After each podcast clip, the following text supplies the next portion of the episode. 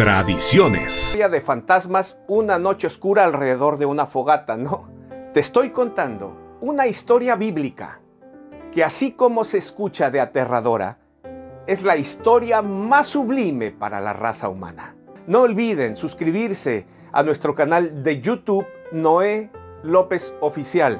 Denos ahí a la campanita y al botón suscríbete. Y escríbanos, mándenos sus preguntas. Bien, así como te conté esta historia, tal cual está narrada en el capítulo 27 del Evangelio según San Mateo. Y dice así, por increíble que te parezca, está ahí. Leamos juntos. Mateo capítulo 27, versículo 45 y 46 dice así. Desde la hora sexta hubo tinieblas en toda la tierra hasta la hora novena. Y alrededor de la hora novena, Jesús